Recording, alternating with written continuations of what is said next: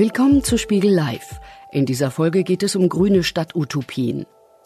Die Corona-Krise hat es gezeigt. Der CO2-Ausstoß kann radikal gesenkt werden. Doch die meisten Menschen schaffen es in normalen Zeiten nicht, ihren inneren Schweinehund dem Klimaschutz und der Nachhaltigkeit unterzuordnen. Der SUV vor der Tür ist bequem, das Fleisch im Supermarkt billig und der Urlaubsflieger schnell. Nicht nur Industrie und Wirtschaft müssen umdenken, auch der Konsument ist gefordert. Zu diesem Schluss kommt auch Dirk Messner, der neue Präsident des Umweltbundesamtes. In dieser Folge diskutiert Deutschlands oberster Öko mit Spiegelredakteur Markus Deggerich darüber, wie und wo man genau in den Bereichen Mobilität, Städtebau und Ernährung umdenken muss. Gemeinsam erörtern sie auch die Frage, ob zur Durchsetzung der Maßnahmen vielleicht sogar eine Ökodiktatur notwendig ist. Das Gespräch wurde am 1. September 2020 in Kooperation mit der Urania Berlin aufgezeichnet. Ich möchte Ihnen äh, Professor Dr. Dirk Messner und Professor Doktor sage ich nur jetzt. Nachher lasse ich das immer weg. Sie sind dann nicht beleidigt. Es ist dann einfach, es ist einfach zu lang und es hält das, auf. Das verstehe ich gut. Wir haben Wichtigeres zu besprechen als ja. Ihre Titel, die Sie alle verdient haben und auch zu, zu Recht tragen. Ähm, als Präsident des Umweltbundesamtes, würde ich sagen, sind Sie unser oberster Öko. Ist das richtig beschrieben? Irgendwie schon, ja. Was machen Sie denn da eigentlich? Naja, das Uber hat äh, neben den Themen, über die wir gleich sicher noch ein bisschen sprechen, das Umweltbundesamt hat vier wichtige Funktionen in der Umweltpolitik, in der Umwelt- und Nachhaltigkeitspolitik. Ne? Wir machen Forschung, also das Uber ist eine, was man, man nennt das eine Ressortforschungsinstitution. Das heißt, wir forschen, um Politik zu beraten. Das ist dann auch schon das zweite große Feld. Die Forschung muss übersetzt werden in Politikberatung. Da ist die Bundesregierung ein wichtiger Partner, die Europäische Kommission, internationale Organisationen. Unser drittes Feld ist dann, das Uber setzt auch Umweltpolitiken um in vielen Bereichen da, wo man wissenschaftliche Methodik braucht, damit man Umweltpolitiken gut implementieren kann. Unser vierter Bereich ist im Grunde das, was wir heute Abend auch machen. Das Uber muss und will in die Gesellschaft und in die Politik hineinwirken. Also wir wollen keine Elfenbeinturmgeschichte machen, keine Elfenbeinforschung machen, sondern die Lösungen, die bei uns erarbeitet werden, die sollen in der Politik und in der Gesellschaft landen am Ende des Tages. Das ist, glaube ich, ähm, um einen Ausblick zu geben, worüber wir heute Abend reden wollen, ist das einer der, der ersten Blöcke, über den ich gerne mit Ihnen reden will, die äh, Wirkungsmöglichkeiten äh, der Forschung Institution. als Institution. Als zweites würde ich dann gerne mit Ihnen reden, tatsächlich über das Thema, das wir hier angekündigt haben, die grüne Stadt. Mhm. Also wie wird es in Zukunft möglich sein, bei dem Zuzug in die Städte diese auch tatsächlich grün zu mhm. transformieren? Ähm, und als drittes, da kommt man an so einem Eröffnungsabend auch nicht herum nach so einer Phase, welche Auswirkungen hat denn die Corona-Phase auf unsere Umweltpolitik? Aber bleiben wir noch kurz bei Uber. Ist es das grüne Schutzschild oder das grüne äh, Feigenblatt der deutschen Bundesregierung? Ich würde uns gerne sehen als Antreiber von Nachhaltigkeitstransformation. Also was mich interessiert hat, als ich irgendwann einen Anruf bekommen habe vor anderthalb Jahren, ob mich das Uber interessiert und ob ich da gerne arbeiten würde, da fand ich das deswegen einen guten Ort, weil wir in der Situation sind, in der wir jetzt sind.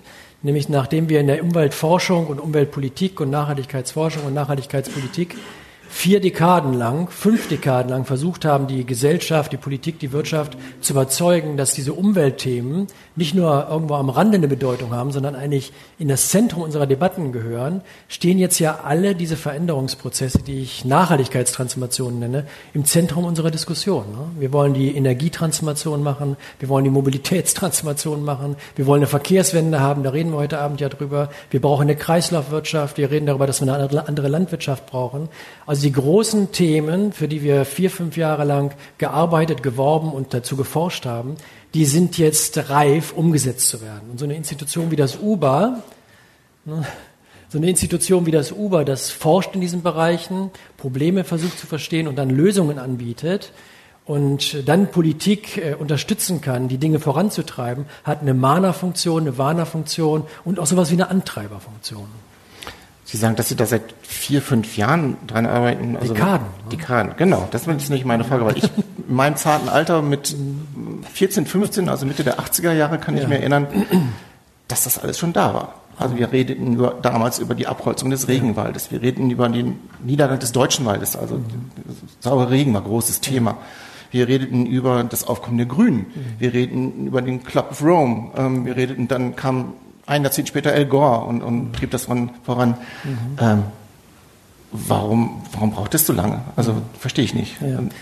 Na, ich meine, der Auftakt war äh, für mich und wahrscheinlich für viele andere die Limits to Growth Studie, ne, das Club of Rome. Die hat ja Mitte der 70er Jahre viele Menschen aufgerüttelt und zum ersten Mal gesagt, unser Wohlfahrtsboom, den wir nach dem Zweiten Weltkrieg initiiert haben, nicht nur in Deutschland, sondern in Europa, in den USA, die, in der Nachhaltigkeitsforschung nennt man das oft die große Acceleration. Ne? Also wenn man sich heute anguckt, wie die Ressourcenverbräuche sich entwickelt haben, die Klima, die Treibhausgasemissionen und so weiter, der große Schub, der große Push, der kam nach, den, nach dem Zweiten Weltkrieg. Ne? Und das war erstmal mit, mit, viel Wohlstand verbunden. Und drei Dekaden später, Limits to Growth, die Beobachtung, vielleicht laufen wir in da in eine Reihe von, von Problemen rein. Ne? Und warum dauert das so lange oder ist 50 Jahre lange, ist ja Ihre Frage. Und meine Antwort darauf wäre, sich von einem Erfolgsmodell zu verabschieden, das ist nicht so leicht. Ne? Weil äh, die Limits to Growth Geschichte, die baute ja auf auf einem Wohlfahrtsschub in den 50er und 60er und 70er Jahren, der für viele Menschen das erste Mal überhaupt äh, Konsum und Bewegungsmöglichkeiten, Mobilität ermöglicht hat, die es vorher nur für kleine Gruppen der Gesellschaft gab. Ne? Und dann kommt plötzlich so eine Bewegung daher oder auch Forschung daher und sagt, also jetzt ist aber gut, wir kommen da schon an unsere Grenzen, wir müssen uns beschneiden. Das hört man nicht gerne. Ne? Man verabschiedet sich ja lieber von Dingen, die im Desaster enden, als von Dingen, die eigentlich zunächst mal auf den ersten Blick gut funktionieren. Also das ist ein ganz wichtiger Grund. Ne? Sich von Erfolgsmodellen zu verabschieden ist schwer und das war der Fall. Und ein zweiter wichtiger Grund, wenn man in der Gesellschaft tiefgreifend Dinge verändern will, und das wollen wir ja, das müssen wir ja, wenn wir sagen, wir wollen die Emissionen von heute auf 2050, spätestens am besten 2040, 50 in der Dekade, Richtung Null bringen, dann müssen wir in jeder Dekade die Emissionen halbieren. Wir müssen die Industrie, die Wirtschaft, die Energiesysteme, die Städte, über die wir gleich reden werden, auf den Kopf stellen und schnell verändern. Ne? in jeder Dekade halbieren. Das ist tiefgreifender Wandel. Und dann trifft man natürlich auf Interessensgegensätze, auf Macht. Also das hat auch was mit Macht zu tun natürlich. Und äh, zunächst mal muss das, was da neu in die Welt gesetzt wird, wir brauchen ein grünes Paradigma, ein Nachhaltigkeitsparadigma, das muss ja Akteure schaffen, die das auch voranbringen. Die Vergangenheitsinteressen sind immer besser organisiert als die Zukunftsinteressen, die ja erst entstehen müssen. Ne? Und deswegen brauchen Veränderungen Zeit. Also die, diese Veränderungen sind kein Big Bang, sondern sind ein Prozess. Ja, aber das klingt, das klingt mir noch zu sehr nach ähm, langsamer Transformation, auch wenn Sie sagen, wir müssen innerhalb der nächsten beiden Dekaden ähm, halbieren. Mhm. Ähm, seien Sie mal radikaler. Also sagen, sagen Sie ruhig, ähm, so Abschied von ein bisschen Wohlfahrt und Wohlstand ähm, kriegt man schon auch irgendwie geregelt, notfalls über die Steuerpolitik oder so, dann wird halt umverteilt. Aber das wird alles nicht reichen, wenn ich mhm. richtig informiert bin. Also sagen Sie mal, wo, wo kommt die Axt an die Wurzel? Wo müssen wir wirklich radikaler denken und radikaler handeln und auch Sie ähm, die Politik dahin treiben. Mhm. Wenn wir jetzt mal auf die Klimaproblematik zunächst gucken, ne, wir haben ja daneben auch noch die Biodiversitätsherausforderungen und andere Fragen, was das Erdsystem angeht. Aber wenn wir Klima fokussieren, wissen wir, wo die Axt dran muss oder wo Veränderungen her müssen, wenn man sich auf die ökonomischen äh, Systeme konzentriert. Wir brauchen einen Wandel des Energiesystems, also komplett erneuerbar bis 2040, 2050. Und das ist erste, das erste große Feld, weil 75 Prozent der Emissionen, der Treibhausgasemissionen kommen daher. Und anschließend müssen wir in die Städte gehen, über die reden wir gleich. Die sind auch deswegen sehr wichtig, weil von der Nachfrageseite her 70 Prozent der Emissionen, auch 70 Prozent des Ressourcenverbrauchers im globalen Durchschnitt kommt aus den Städten. Also wir müssen unsere Städte umbauen, ne? in Dimensionen, über die wir gleich auch nochmal sprechen können. Das ist die zwei, das zweite große Feld. Und dann bleibt noch der, die Landnutzung. Ne? 25 Prozent der Emissionen neben den 75, die durch die Verbrennung von fossilen Energieträgern entstehen, 25 Prozent der restlichen Emissionen kommt aus der, Land, aus der Landnutzung. Das ist Landwirtschaft auf der einen Seite und die Art und Weise, wie wir mit den Wäldern umgehen, auf der anderen Seite. Das ist das Spektrum. Da müssen wir dran. Ne? Und das sind ja fundamentale Grundstrukturen unserer Wirtschaft. Es geht um Wohnen, um Leben, um Mobilität, um Energie. Das ist das, was unsere Gesellschaften antreibt. Und da müssen wir radikal dekarbonisieren. Machen Sie uns doch ruhig nochmal ein bisschen, ich sag's auch Angst. Also wo, wo, wo sind die Kipppunkte vielleicht schon sogar erreicht? Mhm. Also ich will vielleicht mal erzählen, wie für mich das Thema schockartig äh, angekommen ist. Ne? Wir reden über Erdsystemwandel. Also für mich war dieser, diese, diese, diese Dimension der Veränderung, das war ein Hammer. Ne? Also in der Geschichte der Menschheit, wir sind ja als Spezies ungefähr 300.000 Jahre alt, die ersten 299.850 Jahre waren wir zu Erdsystemwandel, wir, konnten wir als Menschen gar nicht initiieren. Ne? Wir konnten lokalen Umweltwandel natürlich betreiben und lokal Teile des Erdsystems beschädigen, aber den Lauf des Erdsystems selber verändern, das konnten wir nicht. Ne? Also für mich war der, das war für mich diese Erdsystemwandel-Kategorie war für mich eine Veränderung im Kopf. Und was damit ja gemeint ist, ist, die globale Erwärmung ist verbunden mit Kipppunkt, wir nennen das ja Kipppunkt im Erdsystem in der Nachhaltigkeitsforschung. Ne? Also wo nicht nur ein bisschen mehr Regen und ein bisschen mehr Trockenheit die Problematik ist, sondern äh, zentrale Bestandteile des Erdsystems transformieren sich fundamental und grundlegend. Und manchmal wissen wir, was danach kommt, und manchmal wissen wir nicht, was danach kommt. Und ich gebe Ihnen gleich zwei, drei Beispiele dazu. Und äh, ob wir diese Erdsystem-Destabilisierung auslösen, das entscheidet sich in der Generation, in der wir jetzt unterwegs sind. Also in den nächsten ein, zwei, drei Dekaden entscheiden wir das mit den Emissionen, äh, mit denen wir spielen sozusagen. Ne? Und jetzt äh, zwei, drei der Beispiele für diese Glo Ich nenne das so ein bisschen flapsig Großunfälle, Großunfälle im Erdsystem. Ne?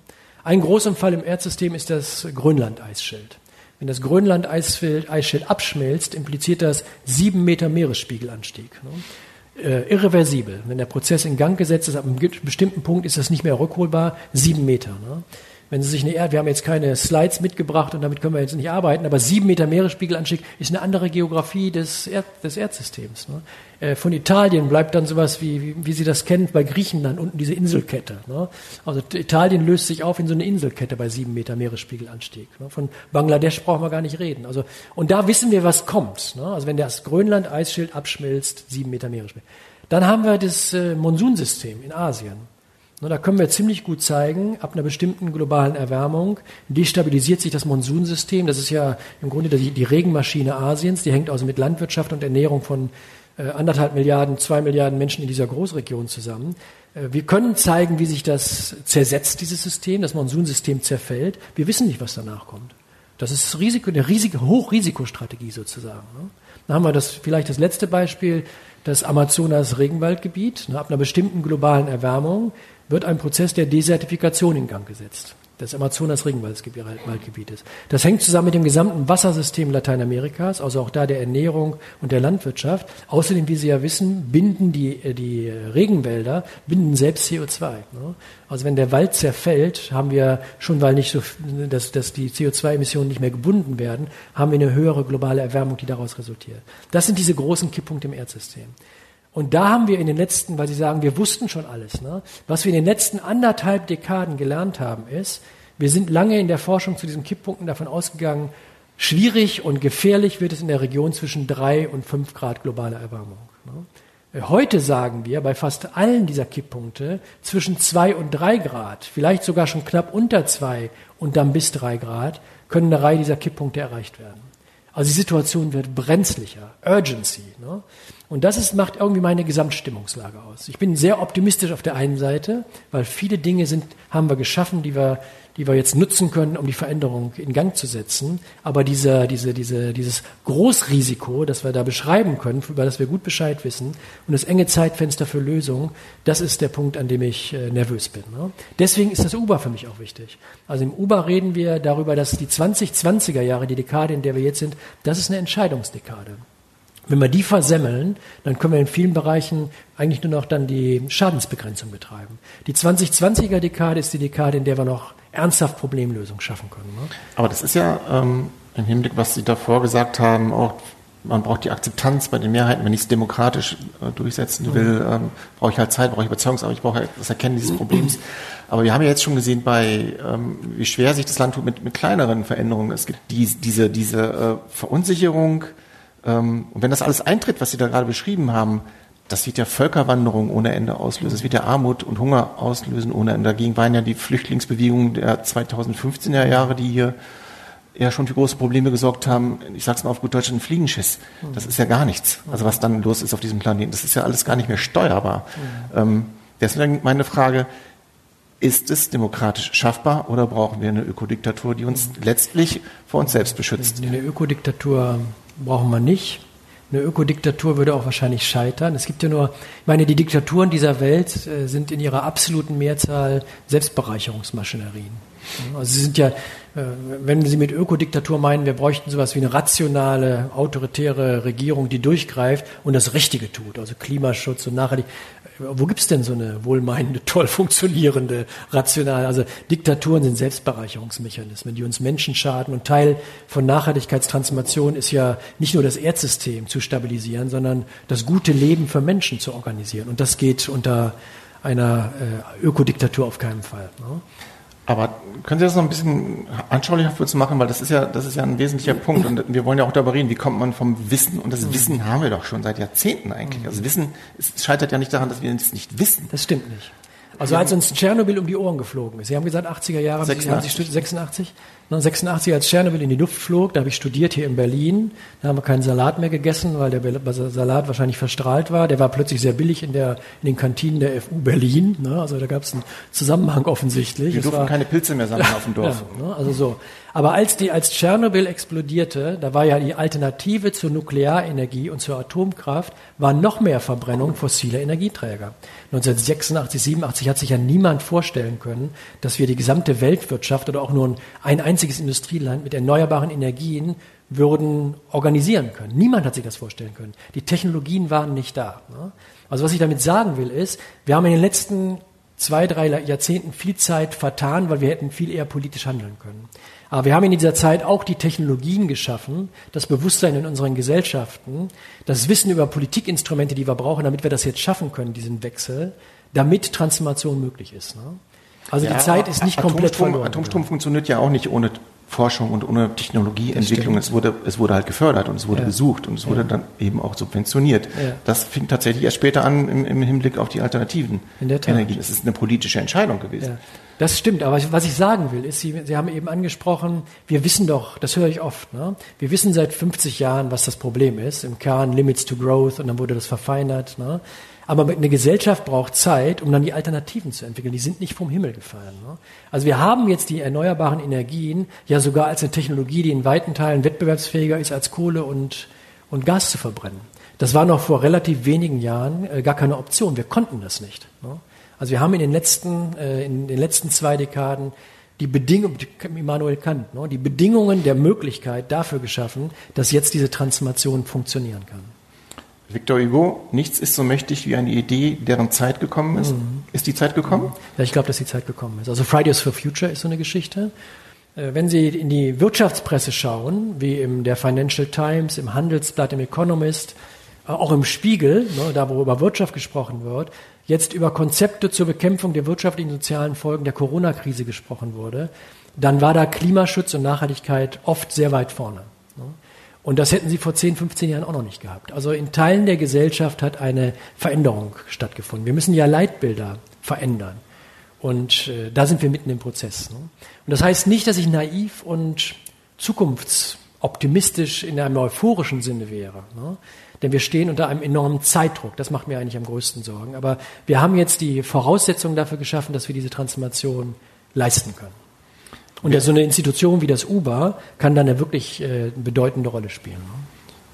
Wer sind Ihre Gegenspieler oder welche Antagonisten entwickeln gegenteilige Kräfte? Weil Sie sagen, also klar, wir werden gleich noch über Corona reden, aber ich kann mich sehr genau erinnern, äh, als es darum ging, jetzt über die, den Neustart der Wirtschaft zu reden, wie massiv die Autolobby wieder versucht hat, das ja. alte Modell durchzusetzen. Ja. Also, aber ganz kräftig mit ja, und brutaler Lobbyarbeit und, Tat, und, und fast schon Erpressung. Also die Arbeitsplätze, die haben 100.000 Autos auf Halde, alles Benzinermotoren, alles irgendwie, das könnt ihr nicht machen. Die wollten das Modell, wie es nach der Finanzkrise war, diese, diese Abwrackprämie, um sozusagen einmal noch den Hof leer verkaufen, dann können wir reden über, über die nächste Generation. Und zwar mit einer Wucht und einer wirtschaftlichen Kraft. Ich war sehr beeindruckt, dass, dass die Bundesregierung da nicht eingeknickt ist. Das, war, das stimmt, hat mich auch überrascht, muss ich sagen. Ja. ja. Aber also, die, die, sind ja noch nicht am Ende. Also die, ähm, insofern haben Sie, Sie haben Ihre Frage zur Hälfte beantwortet. Ne? Also wo sind die Bremser? Die Bremser sind da natürlich, äh, wo mit den fossilen alten Geschäftsmodellen noch ziemlich viel Geld verdient wird. Ne? Die Automobilindustrie haben Sie genannt, in Teilen der Schwerindustrie gilt das, in der, in der äh, fossilen Energiewirtschaft selber gilt das. Also da gibt es harte Widerstände. Äh, aber Dinge verändern sich auch, dazu kann ich vielleicht noch kommen. Aber wir dürfen auch nicht nur mit dem Finger auf die Wirtschaft zeigen. Ich glaube, es hat was mit unserem eigenen Schweinehund zu tun. Also wir selbst sind auch Teil des Problems und der Lösung. Wenn ich wir selbst sage, meine ich Bürger. Ne? Also mir ist die, die Lösung zu einfach, nur mit dem Finger auf die Wirtschaft und die Industrie zu zeigen, die die Emissionen produzieren. Äh, wir sind ja als Bürger und Konsumenten ein Teil dieser gesamten Dynamik. Ne? Ob wir einen großen SUV uns vor die Haustür stellen und der verbraucht 40 Liter oder ob wir da vernünftiger agieren, das macht ja einen Unterschied. Wie wir uns ernähren, macht auch einen Unterschied. Ne? Äh, Food Waste ist ja ein großes Thema, also die, die, die, das Wegschmeißen von Lebensmitteln. Ne? Da sind wir ja das Gegenteil vom Homo economicus. Wir kaufen die Lebensmittel, haben sie schon bezahlt, lagern die in den Kühlschrank ein und anschließend schmeißen wir sie in den Müll. Aus der Klimaperspektive eine Verrücktheit. Ne? Aber es sind auch unsere Gewohnheiten, unsere eingeschliffenen Routinen und unser Lebensstil. Es ist Wohlstand. Und deswegen muss man, deswegen muss man an, von der Seite muss man auch an das Problem dran. Ne? Also fassen wir nochmal zusammen, was man braucht für diesen Wandel. Oder ich nenne, Wandel ist ja vielleicht sogar äh, das viel zu schwache Wort ja. dafür. Aber Sie brauchen den politischen Willen, mhm. Sie brauchen die Technologie, Sie mhm. brauchen die gesellschaftliche Akzeptanz mhm. und Sie brauchen wahrscheinlich auch eine Mehrheit, die es mitträgt, mhm. zumindest in einem demokratischen System. Oder mhm. Sie präferieren die Ökodiktatur, um sozusagen ja. den Planeten zu retten. Aber Sie brauchen noch Geld. Ja. Von wem? Na, vielleicht nochmal zu diesen Voraussetzungen, warum, damit das gelingt. Ne? Also die eine Geschichte sind die Machtkonstellationen, über die haben wir gesprochen. Und da wächst im Grunde mit der Dynamik, die wir jetzt haben, in vielen Bereichen, in denen ja grüne Industrien entstehen, die, Nachhaltigkeits, die Nachhaltigkeit, nachhaltigkeitsorientierte Energiewirtschaft zum Beispiel. Da wachsen neue Akteure, die für dieses Geschäftsmodell stehen. Damit verändern sich ja Machtstrukturen. Und wie radikal das ist, will ich Ihnen vielleicht mit einer Zahl nochmal verdeutlichen. Vor eineinhalb, zwei Dekaden waren, wenn Sie in die Neuinvestitionen im Energiesektor schauen in Europa, waren 80, 90 Prozent der Investitionen waren fossil oder nuklear. Und der Rest waren ein paar grüne Krumen am Rande. Und heute ist das just umgekehrt. Also in Europa im Energiesektor die Neuinvestitionen 85 Prozent plus sind jetzt erneuerbare Investitionen. Das heißt, da ist die Machtkonstellation radikal verändert. Das ist die eine Geschichte, die passieren muss. Ne? Und da sind wir, glaube ich, auf dem Weg. Ne? Und dann gibt es eine zweite Dimension noch, die mit, die mit Demokratie zu tun hat und Zustimmung von Menschen für tiefen Wandel. Und das ist keine Kleinigkeit, ne? weil ich meine, wir leben ja in einer Zeit, wo wir es mit Globalisierung zu tun haben, Digitalisierung, die Flüchtlingsproblematik. Also viele Menschen haben den Eindruck, wir, haben, wir leben in Zeiten des Kontrollverlustes. Ne? Und dann kommen dann die Nachhaltigkeits äh, Erklärer daher, wie ich beispielsweise und andere, aber auch das UBA insgesamt als Institution sagen. Und wir sagen, wir brauchen tiefe Veränderungen sehr schnell. Das ist, das ist ja irritierend, oder? Die Menschen haben das Gefühl, es geht alles schon zu schnell. Und wir kommen her und sagen, in unserem Bereich, da muss es noch schneller gehen. Ne? Und deswegen ist, eine der Fragen, die mich sehr beschäftigt hat die letzten zwei, drei Jahre. Was ist die, sind die Bedingungen dafür, dass Menschen die den Aufruf zu tiefem Wandel akzeptieren. Und wenn man in die Literatur dazu schaut, in wissenschaftliche Arbeiten dazu schaut, dann findet man immer vier, fünf Themen, vier, fünf Treiber dafür. Die will ich Ihnen kurz nennen. Ne? Vielleicht sind die hilfreich für unsere Diskussion. Das erste ist, wenn die Menschen ein Problem nicht erkannt haben, gibt es keinen Zuspruch zu Wandel. Also wir müssen verstehen, dass überhaupt ein Problem da ist. Ne? Und das ist die erste Voraussetzung. Ne? Ich glaube, das haben heute viele verstanden, dass in den Bereichen, in denen wir unterwegs sind, haben wir ein fundamentales Problem zu lösen. Das reicht aber nicht aus, weil ich kann Vorträge halten, wo ich die Probleme klar mache und anschließend habe ich ein paralysiertes Publikum vor mir, weil das hört sich so schauderhaft an, das, was da kommen kann. Die Kipppunkte im Erdsystem, die Zerstörung des Erdsystems. Deswegen ist der zweite Punkt, wir müssen zeigen, wie Lösungen gehen und funktionieren. Am besten ist es noch, wenn wir Beispiele dafür haben, dass das anderswo schon funktioniert. Weil wenn man Menschen zeigen kann, wir haben nicht nur ein Problem, wir haben auch Lösungen, die funktionieren, die aufgehen. Das ist das zweite Wichtige was passieren muss. Ne? Der dritte wichtige Punkt ist, es geht um Fairness, weil viele Menschen haben den Eindruck, sie müssen das bezahlen, sie kommen unter die Räder, das zahlen wieder diejenigen, die vielleicht eh schon schwach aufgestellt sind in unserer Gesellschaft. Der Fairness-Aspekt. Ne? Der vierte Punkt ist, die Beteiligung von Menschen am Wandel hilft, den Wandel voranzubringen. Das sehen wir ja bei der Windenergie zum Beispiel. Wenn wir Windenergie in Kooperation mit Kommunen machen und Kommunen was davon haben, dann geht der Wandel voran. Und der fünfte Punkt, und da müssen wir besser werden als Nachhaltigkeitscommunity, der fünfte Punkt ist, dass, wenn Sie in die Geschichte der Menschheit gucken, die großen Veränderungen, Demokratie wird erfunden, wir haben ja schon tolle Sachen hingekriegt, oder? Demokratie wird erfunden, Menschenrechte werden erfunden, Sozialstaat wird erfunden, Europa als Kooperations- und Friedensprojekt wurde irgendwann erfunden. Jetzt kommt die Nachhaltigkeitsproblematik. Ne? Also, wenn man attraktive Zukünfte entwickelt, die Menschen dafür begeistern, sich zu engagieren für Wandel, das ist der größte Motivator, um sich in die Bütt zu werfen und für was zu streiten. Und wir sind in der Nachhaltigkeitsforschung, sind wir in der Problemanalyse viel besser als bei dieser Entwicklung von attraktiven Zukünften, mit der man Menschen motiviert, was zu investieren in Veränderung. Ist jetzt ein kleiner Bruch, weil es äh, sozusagen die, die, die großen Fragen versucht, ein bisschen runterzuholen auf eine etwas kleinere Frage, aber letztlich ist es ja auch eine große Frage, weil, wie Sie es ja am Anfang auch selber gesagt haben, ähm, die Städte werden in Zukunft eine entscheidende Rolle spielen. Wie organisieren wir unser Leben in den Städten? Mhm. Weil die Menschen in die Städte strömen. Ein bisschen gebremst jetzt wieder durch Corona. Das, mhm. Dadurch haben Leute auch wieder Vorzüge von ländlichem Leben entdeckt.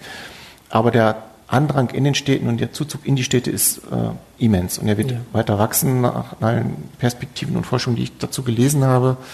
Ähm, und wir reden ja jetzt äh, vielleicht über Berlin, aber Berlin ist ja im Vergleich zu ähm, Megacities auf der Welt ja eigentlich ein Dorf. Klein, ne? ja.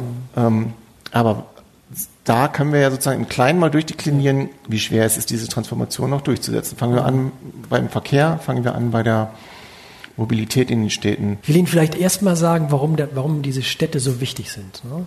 Wir rutschen ja gleich runter nach Deutschland und gucken nach Berlin oder in die Quartiere in Berlin, aber zunächst mal das große Bild, was da los ist. Ne? Weil wir eben auch über Zeitdruck gesprochen haben und wie Veränderungen stattfinden müssen.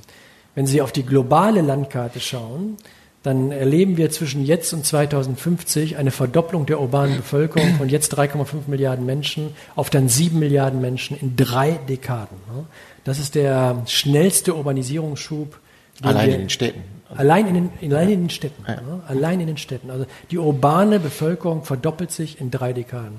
Das heißt auch, dass die urbane Infrastruktur, die Gebäude und die Mobilität, die verdoppelt sich auch weltweit in den nächsten drei Dekaden. Und wenn ich eben gesagt habe, 70 Prozent der Emissionen und 70 Prozent des Ressourcenverbrauchs sind mit diesen städtischen Infrastrukturen und unserem Konsum auch natürlich in den Städten verbunden, dann können wir da alles richtig oder alles falsch machen. Also wenn wir in den Städten so weitermachen, in diesen drei Dekaden, in denen wir sie verdoppeln, die urbane Bevölkerung, dann sind wir jenseits von Gut und Böse bei Klimawandel, Ressourcenverbrauch und Nachhaltigkeitsfragen. Deswegen stehen die Städte wirklich im Zentrum der Nachhaltigkeitsherausforderung. Und deswegen müssen wir uns ganz dringend um sie kümmern. Deswegen sind, die, sind sie wichtig. Ne? Und äh, Mobilität und die Gebäude, über die wir dann reden, sind von zentraler Bedeutung. Wir haben aber bei uns am UBA ein großes System, ein großes Team. Ich gucke da in die Richtung meiner Kollegen. Ich habe zwei, drei Kollegen hier im Podium gesehen, die sind vom UBA. 70, 80 Leute haben wir, die sich mit den Städten beschäftigen. Also es ist eine, ist eine große Gruppe von Leuten. Und da versuchen wir, das, die, das Stadt, die Stadt als System zu begreifen. Weil in der Forschung, in der Urbanisierungsforschung, schauen wir häufig auf Teilaspekte. Ne? Also wir gucken auf die Abfallwirtschaft auf der einen Seite, äh, auf die Straßensysteme und die Infrastrukturen auf der anderen Seite. Die nächsten machen die lokale Gesundheit. Aber wenn man die urbane Bevölkerung weltweit verdoppelt, dann müssen wir ein Verständnis davon haben, wie diese Systeme neu zusammengefügt werden müssen. Und da gibt es große Herausforderungen. Ne?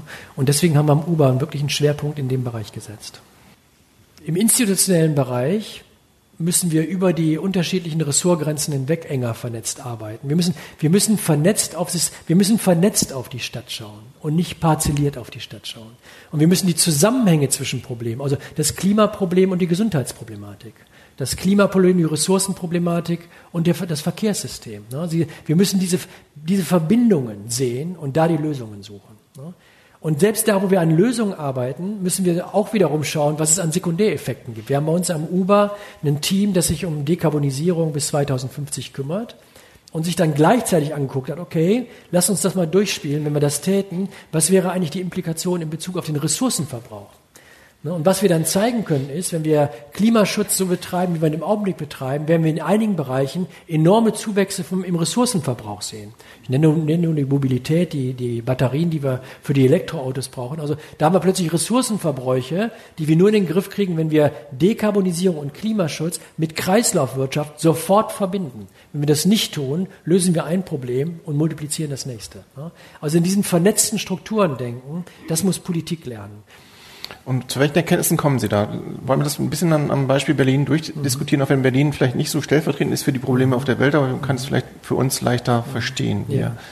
Die Berlin jault seit Jahrzehnten unter dem Zuzug man merkt es auf dem Wohnungsmarkt, man merkt es auf den Straßen, man merkt es, klar, auch, auch, auch Wohlstand oder so, keine Ahnung, Leute, die, die sich darüber beklagen, dass sie nicht mehr in ihr Restaurant kommen oder so. Das wäre jetzt unter Corona-Bedingungen die geringste Sorge, aber tatsächlich, man merkt es in dieser Stadt, sie ist voller ja. und das stresst. Ja. Es stresst auch psychisch. Ähm, die, die Infrastruktur kann nicht, wird, wird nicht, kann nicht nachgehalten werden, also äh, unter der Hand. Ich habe versucht, übrigens, ähm, eine grüne Senatorin aus mhm. der Landesregierung hier auf diese, diese Veranstaltung zu kriegen. Mhm. Ich habe die auch schon für den ersten Termin im März, die weigern sich alle. Also die suchen alle Ausreden. Verkehrssenatoren? Ja, die, alle, egal, alle Grün vor allem. Der Regina habe ich studiert. Haben, also ich die sagen gut. mir unter Hand, unter der Hand, mhm. sie sind natürlich nicht in der Lage, das mhm. ähm, angemessen umzubauen. Sie, sind, sie, sie strampeln sich dabei ab, sozusagen das Wachstum aufzufangen unter den vorherrschenden Bedingungen, also unter den aktuellen Bedingungen, das irgendwie noch irgendwie, äh, dann wird halt noch eine U-Bahn gebaut oder noch ein vielleicht die Taktung erhöht oder ähm, noch eine Schule irgendwo hingestellt, aber es ist letztlich, der Umbau ist für sie im Moment gar nicht zu handeln, weil sie zu schnell wachsen. Mhm. Mhm. Vielleicht nehmen wir uns mal Teilaspekte und fangen mit der Mobilität an. Ne? Ähm, in der Mobilität, ich habe ja eben gesagt, als ich über diese Motivation zum Wandel sprach, zeigen das, was geht. Ne? Äh, wir sind in Deutschland in den allermeisten Städten nicht Vorreiter, wenn es um Wandel in Mobilitätssystemen geht. Auch in Berlin sind wir das nicht. Das hat vermutlich auch mit unserer Stärke in der Automobilwirtschaft zu tun. Ne? Also die Zahl von Autos zu reduzieren, das lässt natürlich in Berlin jeden Politiker erzittern. Äh, das ist in Gesellschaften, die keine Automobilindustrie haben, ist das leichter, ist das einfacher. Ne? Also wenn Sie nach Nordeuropa gucken, wenn Sie sich Stockholm angucken oder Oslo angucken, oder wer von Ihnen mal in den letzten drei, vier Jahren in Utrecht unterwegs war, da gibt es ja andere Mobilitätssysteme. Ne? Und ich habe da keine Gelbwesten auf den Straßen gesehen, die rebellieren und sagen, wir wollen endlich wieder unsere viermal so breiten Straßen äh, wieder haben und unsere dicken Autos da fahren sehen, damit wir uns auf den Straßen weniger bewegen können. Ne? Also wir sind in Deutschland da in den allermeisten Städten nicht vorneweg. Ne? Andere Städte sind da viel besser. Also die Zahlen, die, äh, im, die da im Raume stehen, ist, in Berlin ist der Anteil von äh, Bürgerinnen und Bürgern, die morgens mit dem Auto zur Arbeit fahren, unter 10 Prozent. Ne? In Stockholm und Oslo und Utrecht äh, 50 plus X.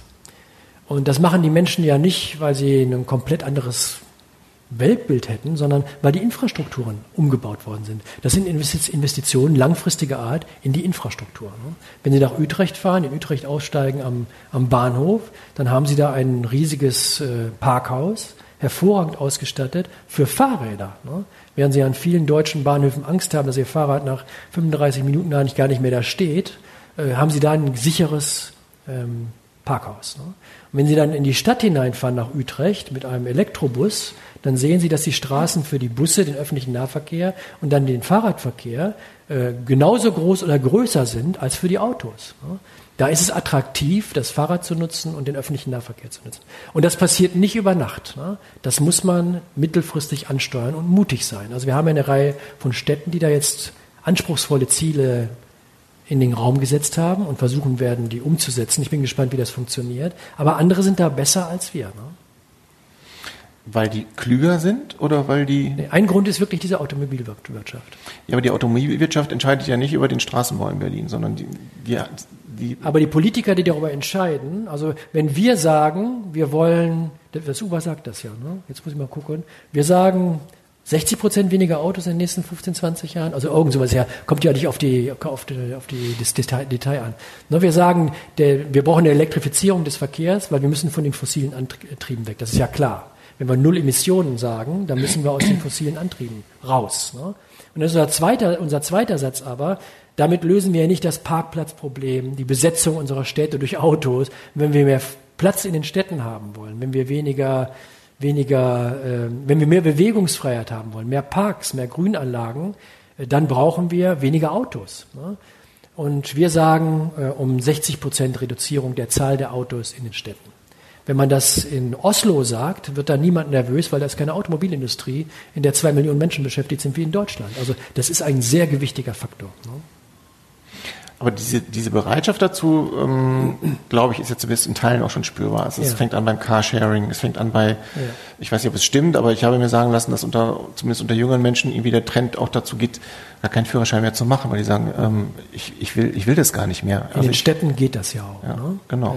Das ist halt vorausgesetzt, ist aber, ich schaffe das Angebot. Ich muss sozusagen erstmal in Vorleistung treten, oder? Ich muss das Angebot schaffen, damit die Leute von das auch nutzen können. Also wenn ja. ich, wenn ich sage, lass das Auto stehen, aber ich habe eine Taktung von 20 nee, das Minuten. Das funktioniert nicht. Ne? Also es muss beides da sein. Also es muss eine Bereitschaft der Menschen da sein, Veränderung anzunehmen oder vielleicht sogar zu wollen und voranzubringen. Ne? Und dann braucht man auch die realen Veränderungen der Infrastruktur, damit das geht. Also es hilft ja nichts, wenn wir alle uns vornehmen, mehr öffentlichen Nahverkehr zu nutzen, aber der öffentliche Nahverkehr wird gar nicht weiterentwickelt. Ne?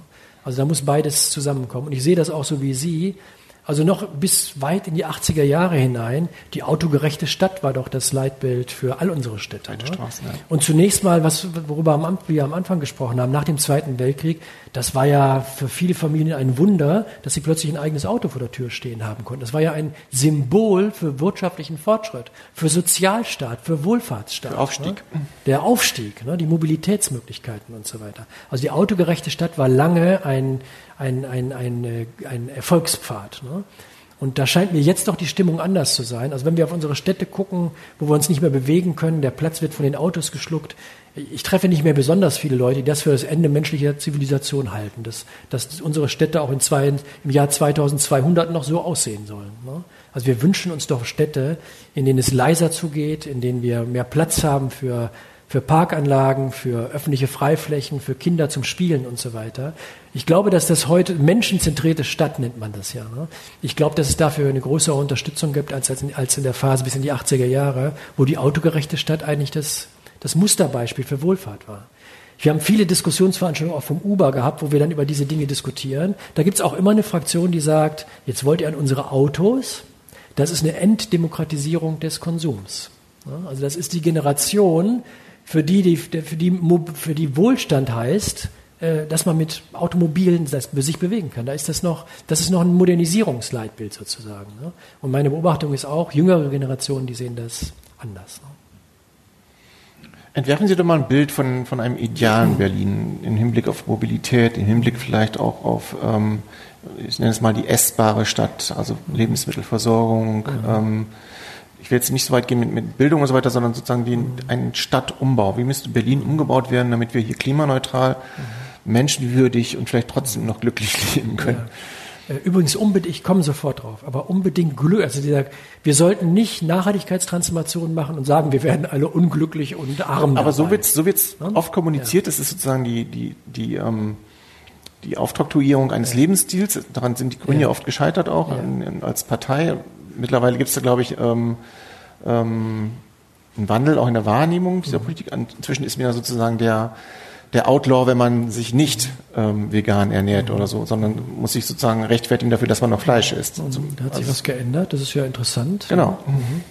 Aber vielleicht zu Ihrer Frage nochmal mit, den, äh, mit dieser menschengerechten Entwicklung und äh, warum das von so großer Bedeutung ist, dann auf die Städte zu gucken. Ne?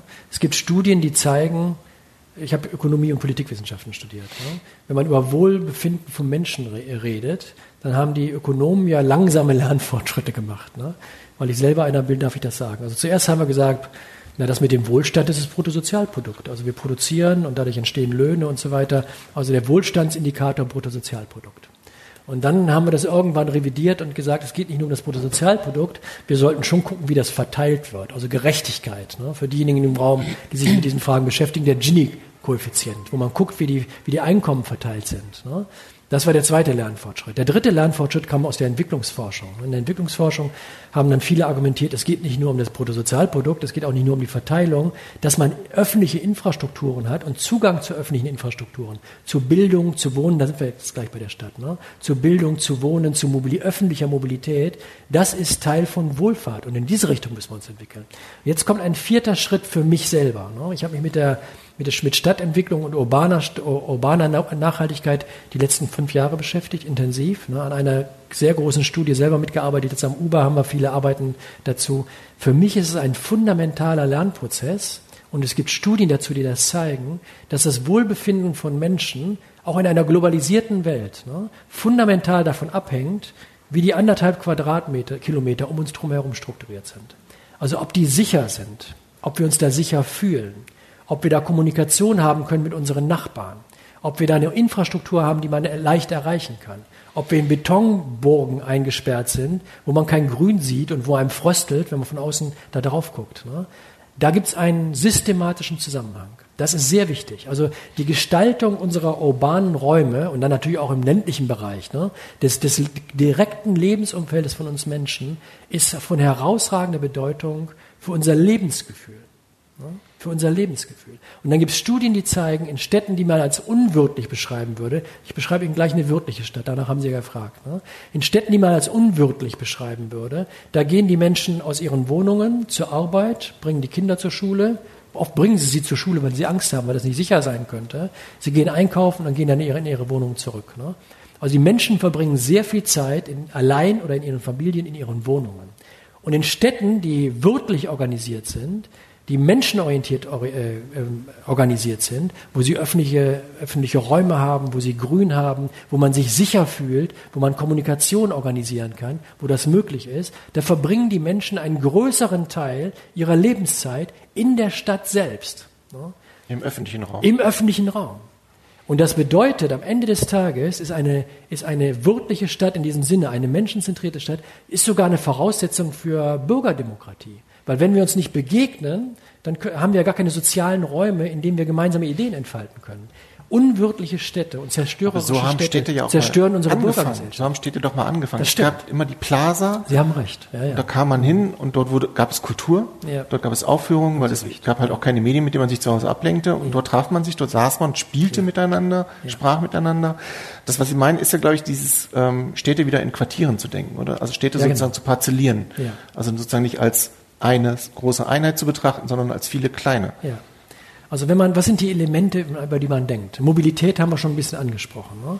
Also wir müssen das elektrifizieren, damit die fossilen äh, Abgase da rauskommen und die Treibhausgasemissionen reduziert werden. Und dann habe ich gesagt, wir müssen nicht nur elektrifizieren, sondern wir sollten weniger äh, Automobile rumfahren sehen. Dadurch hätten wir ja mehr Platz ne, für öffentliche Räume und für Parkanlagen und so weiter. Also die Mobilität anders organisieren ist eins. Ne? Ohne die Mobilität einzuschränken. Das heißt, wir müssen auch in den öffentlichen Nahverkehr investieren. Ne? Äh, Auch für diejenigen, die sich keine Automobilität leisten können, ältere Leute oder die sie nicht in Anspruch nehmen können, äh, Kinder. Ne? Wenn sie Preis, wir haben am Uber, Uber gerade eine Studie rausgegeben, Verkehrswende für alle. Ne? Da zeigen wir zum Beispiel, dass die, die Kosten äh, für den öffentlichen Nahverkehr für uns Konsumenten, die sind schneller gestiegen über die letzten 10, 20 Jahre, als wenn wir öffentliche Verkehrsmittel nutzen. Das ist ja genau das Gegenteil von dem, was wir brauchen. Ne? Wir bräuchten doch einen öffentlichen Nahverkehr, der günstiger ist als der äh, private Pkw-Verkehr, der uns lauter Probleme produziert, ne? weil er Platz wegnimmt und weil er das Treibhausgasproblem. Also der, die Mobilität ist eins. Ne? Das zweite Element sind die Gebäude. Wir haben in unserer BWGU-Studie, die wir vor zwei, drei Jahren zur Urbanisierung gemacht haben, gezeigt, wenn wir die Städte global, aber ich komme gleich auf äh, Berlin wieder zu sprechen, ne? wenn wir die Städte global mit den Materialien bauten, mit denen wir in den vergangenen 30, 40 Jahren unsere Städte gebaut haben, Zement, Stahl und Aluminium, äh, mit der Art und Weise, wie wir Zement, Stahl und Aluminium noch produzieren, dann sind wir bereits mit dem Budget, das uns noch zur Verfügung steht, Treibhausgasbudget, das irgendwie kompatibel ist mit zwei Grad, äh, dann sind wir darüber schon hinausgerutscht. Das heißt, wie wir und aus welchen Materialien wir unsere Städte bauen, ist von großer Bedeutung. Das hört sich total langweilig und technisch an, Materialien für Städtebau. Aber wenn wir, Sie haben über, über wachsende Stadt Berlin gesprochen, ne? oder wenn wir unsere Städte jetzt umbauen oder wenn wir unsere Städte renovieren, sind die Materialien, mit denen wir da unterwegs sind und wie die produziert werden, das ist von großer Bedeutung. Ne? Und ein drittes Element ist dann, bis jetzt ja, habe ich ja vor allen Dingen dann über die technische Infrastruktur gesprochen, die Mobilität, die wir brauchen, die Gebäude, in denen wir wohnen. Ne? Äh, Sie haben eben zu Recht angesprochen Kultur. Ne? Also Kultur und öffentliche Räume und Parkanlagen und Schulen und äh, die Architektur unserer Städte. Menschenzentrierte Städte sind, sind, haben, haben eine Ausstrahlung, haben Charisma. Denken Sie darüber nach, wo Sie selbst gerne äh, hinreisen würden. Welche Städte möchten Sie gerne sehen? In welche Städte würden Sie Ihre Kinder gerne schicken? Und welche kind Städte wollen Sie Ihre Kinder auf keinen Fall schicken, weil Sie die hässlich finden, weil die unansehnlich sind? Ähm, darüber müssen wir nachdenken, wie wir Städte so bauen, dass sie für Menschen attraktiv ist. Ne? Wir haben vom WBGU damals den Begriff Eigenart der Städte dafür gewählt. Die Eigenart der Städte. Und wir sind auf den Begriff gekommen, weil wir uns zwei Tage mal hingesetzt haben und haben uns lauter Stadtansichten angeguckt. Also ein Städtepanorama nach dem anderen, weil wir wollten versuchen zu verstehen, äh, welche Städte wir attraktiv finden. Also wo, wo wir selber mal gerne hin würden. Was, was, was macht eine, eine lebenswerte Stadt eigentlich aus? Ne? Dann haben wir diesen Begriff der Eigenart der Städte gewählt. Und das hat viel mit Architektur, das hat viel mit öffentlichen Räumen, das hat viel mit gemeinschaftsorientierten Infrastrukturen zu tun, die Städte auszeichnen. Ne? Mit der Stadtmöblierung. Genau, genau. Der, um, der umbaute Raum sozusagen. Ne? Und das hängt nicht nur mit dem Bruttosozialprodukt pro Kopf zusammen wiederum. Das war auch eine interessante Erkenntnis, die wir da hatten. Also äh, die wohlhabenden Städte dieser Welt, ich meine, fahren Sie nach Los Angeles. Ne? Los Angeles ist ja noch immer die Stadt per, die, die Autostadt an sich. Ne? Das ist ja eine Stadt mit einem, mit einem hohen Bruttosozialprodukt pro Kopf, mit viel Einkommen, mit viel Wohlstand. Eine schreckliche Stadt, oder? Ich war nie da, ich kenne nur diese Bilder von diesen, diesen großen ähm, Autobahnkreuzen und wo ja. man sich irgendwie, also ich, ich würde mich wahrscheinlich auch ständig ja. verfahren, weil ich einfach nicht weiß, wo ich abbiegen Wo muss. übrigens der, der, der, die Treibhausgasemissionen pro Kopf sind siebenmal so hoch in Los Angeles wie in Barcelona. Also sind zwei Weltstädte, zwei große Metropolen. In Barcelona haben sie viel öffentlichen Nahverkehr, haben eine gute Infrastruktur. In äh, äh, Los Angeles genau das Gegenteil davon.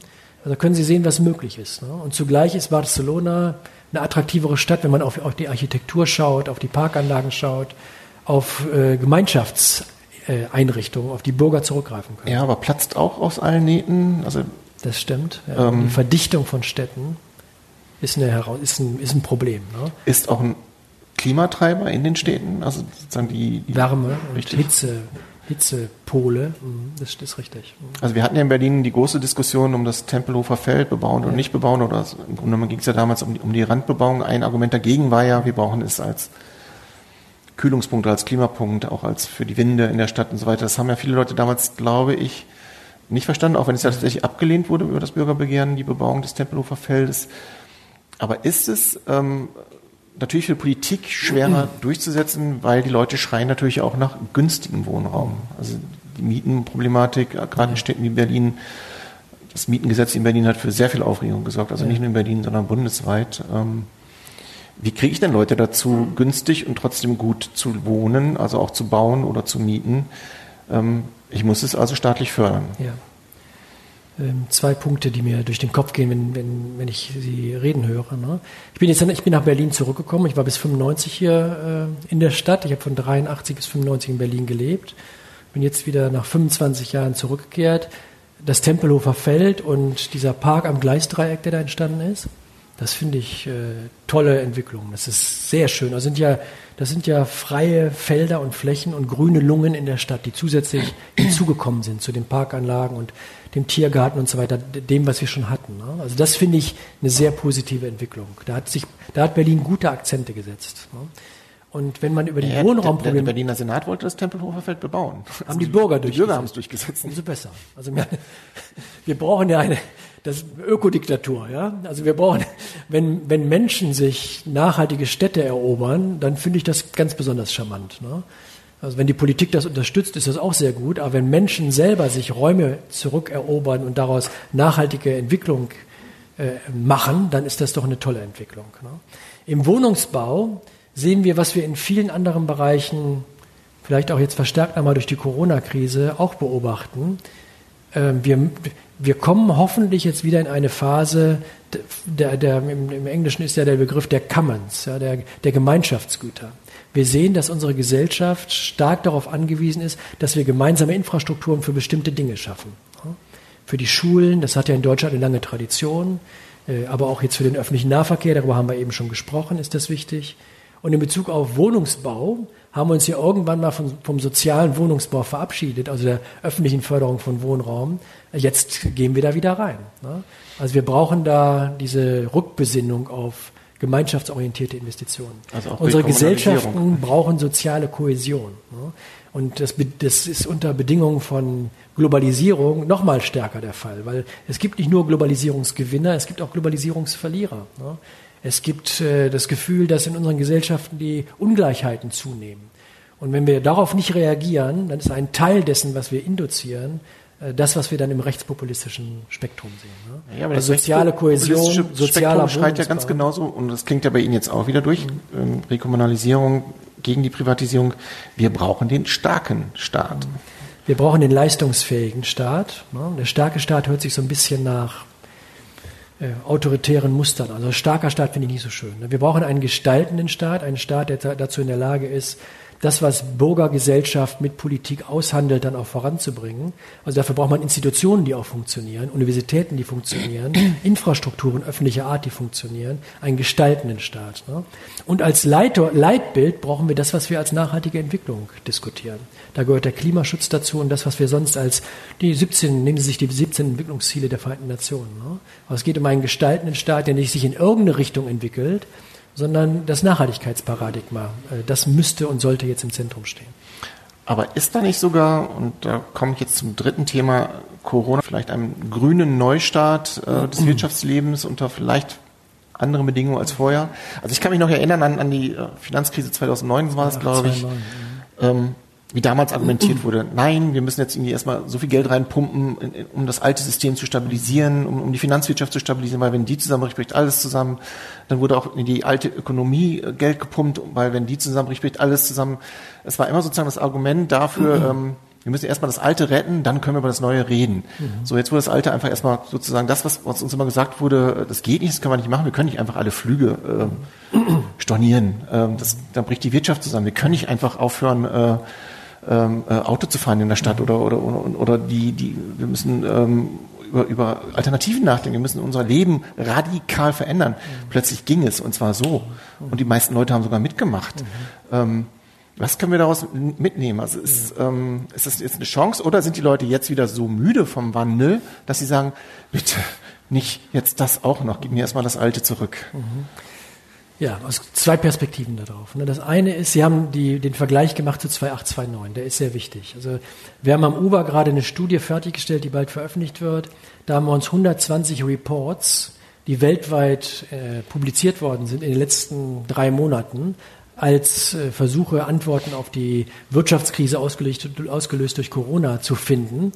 Und das Ergebnis dieser Synthese, dieses Vergleiches der 120 Studien ist, Sie finden kaum eine Studie, in dem es heißt, wir müssen unser, unser altes Wachstumsmodell fortsetzen. Nahezu all diese Studien setzen darauf, Klimaschutz und Nachhaltigkeitsinvestitionen jetzt nach vorne zu bringen. Das war 2008, wie Sie eben gesagt haben, ganz anders. Ich erinnere mich gut daran. Ne? Wir haben damals die G20 äh, mitberaten und als 2008, die Finanzkrise ausbrach, da hat niemand mehr von Klima und von Umwelt gesprochen. Growth, Growth, Growth. Ne? Und äh, die Autoabwrackprämie, die Sie eben auch schon zitiert haben, ist ja im Grunde genommen nur so eine Art Symbol. Sinnbild, ne? so eine Art Symbol dafür. Dieses Mal ist die Orientierung äh, in Richtung Klimaschutz und Nachhaltigkeit. Ich habe eben schon mal erwähnt, ne? wenn Sie in die Wirtschaftszeitungen gucken, die Financial Times hat ein Editorial veröffentlicht, ziemlich am Anfang der Corona-Krise, dass wir jetzt endlich in die Puschen kommen müssen mit dem Klimaschutz, das hätte ich selber schreiben können. Also das war erstaunlich. Ne? Aber das war die führende Elite der, der Wirtschaftspresse in Europa. Und Ähnliches haben sie auch im Handelsblatt und anderswo gelesen. Also da hat sich was verändert. Das ist sehr positiv.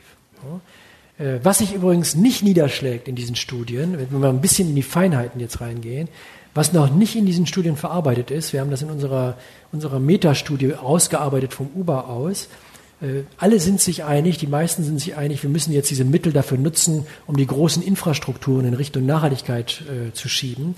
Das, was wir an Veränderung unserer Rahmenbedingungen bräuchten, wie gestalten wir unser Steuersystem? Wie werden wir unsere ökologieschädlichen Subventionen los? Wie organisieren wir eine Finanzwirtschaft, die es erlaubt, stärker in die grünen Investitionen zu gehen? Also diese Veränderung der grundsätzlichen Strukturen in unserer Wirtschaft die dazu beitragen, dass man langfristig auch die Wirtschaften, die Investitionen in die Nachhaltigkeitsrichtung drängt. Das ist noch nicht Teil dieser Reports. Dafür müssen wir weiter streiten. Ne? Äh, das ist ein wichtiger Punkt. Dann, jetzt kommt die andere, also es wird zunächst mal eine positive Perspektive. Jetzt kommt eine andere äh, Beleuchtung der ganzen Geschichte. Ich glaube, dass Sie recht haben mit dem Punkt, die Leute sind die Krise leid. Was man auch lernen kann in dieser Situation ist, eine Wirtschaftskrise, wie wir sie jetzt ja politisch induziert haben, wegen einer einer globalen Gesundheitskrise, das ist nicht der beste Weg, um eine nachhaltige Wirtschaft zu schaffen. Weil das ist ja zerstörerisch, was wir da angestellt haben. Wir haben die Emissionen gesenkt, wir haben die Ressourcen äh, runtergefahren. Die sind alle wieder da, wenn wir jetzt wieder aufmachen. Was wir ja machen müssen, ist, wir müssen unsere wirtschaftlichen Strukturen umbauen. Nur runterzufahren und zu reduzieren, hilft uns nicht aus der Malaise. Ne? Das ist ein sehr teurer Beitrag zum Klimaschutz, den wir jetzt gesehen haben die letzten Monate. Krisen erzeugen Veränderung. Ne? Die große Frage ist, helfen uns diesmal die Krisenbeschreibungen, präventiv zu handeln? Ne? Oder werden wir wieder erst lernen, umzusteuern, wie wir es jetzt in der Corona-Krise machen, wenn wir mit wirklichen Krisen konfrontiert sind? Ne? Das war fast schon ein Schlusswort. Lassen Sie uns alle gemeinsam den Druck aufrechterhalten in der Öffentlichkeit, in Ihrer Forschung.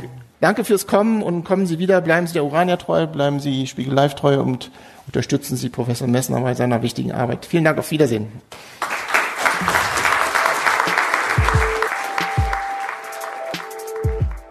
Das war Spiegel Live, ein Gespräch über grüne Stadtutopien, entstanden in Kooperation mit der Urania Berlin. Aktuelle Informationen, Fotos, Videos und Berichte von unseren Veranstaltungen finden Sie unter www.spiegel-live.de oder abonnieren Sie einfach diesen Podcast, um künftig keine Episode zu verpassen. Spiegel Live finden Sie in allen gängigen Podcast-Apps wie Apple Podcasts, Castbox oder auf Spotify. Wenn Sie uns Feedback zu diesem Podcast senden wollen, schreiben Sie einfach an podcast.spiegel.de. Und falls Sie uns bei Apple Podcasts hören, können Sie dort gern eine Bewertung hinterlassen.